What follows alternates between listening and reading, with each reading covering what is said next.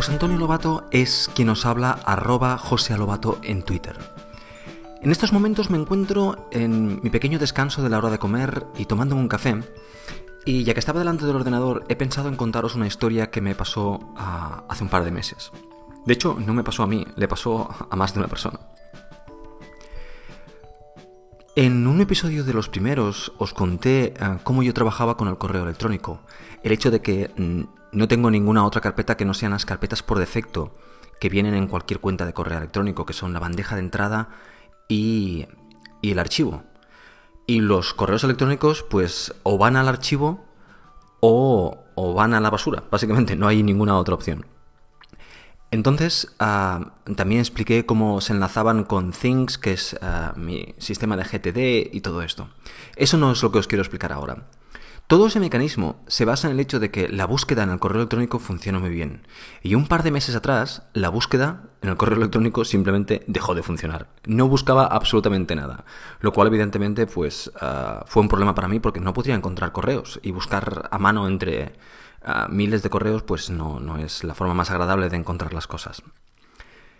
En definitiva, que después de, de buscar por foros y hacer 30.000 cosas, conseguí que el correo electrónico volviera a buscar y problema solucionado. Pero ya que había estado peleándome un poquitín con el correo, ah, tomé un rato más de tiempo para intentar pensar en, alguna cosilla que podía mejorar o en alguna otra funcionalidad de las muchas que tiene el correo de Apple ah, que podía utilizar, que me podía ser útil para, ayudarme en algún caso. Perdón.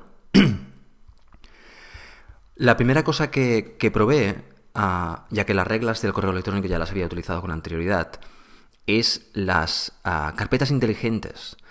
Estas ah, carpetas inteligentes, ah, bueno, básicamente es una carpeta que se puede programar para ser rellenada con el contenido que, se ajuste a una serie de reglas. Bien, pues una de las cosas, analizando mi uso del correo electrónico diario, una de las cosas que, hacía a menudo es ir al archivo a buscar un archivo que, un correo electrónico que, que había respondido durante el día de hoy o el día de ayer, muy recientemente. Para eso podía utilizar también la búsqueda, pero evidentemente casi que me era más rápido ir a la carpeta de, al archivo y que están ordenados por fecha y ver los últimos correos si lo encontraba normalmente por allí. Y vi que eso lo hacía ah, pues muy a menudo, porque los correos, en mi caso, nunca se quedan en, en la bandeja de entrada.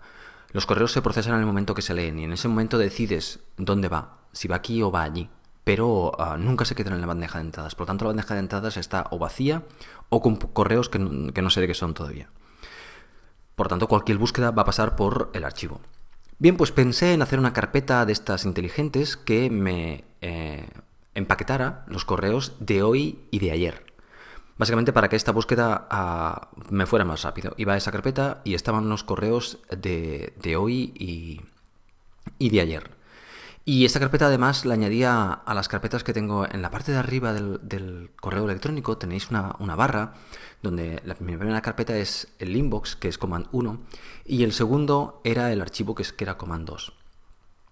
Ah, después tengo enviado, que es command 3. Y, y bueno, pues eh, me es muy fácil ir ahí y rápidamente veo los correos. a que antes, antes, lo hacía yendo al archivo, pues aquí lo veo más claramente los que son exactamente de, ayer o de hoy.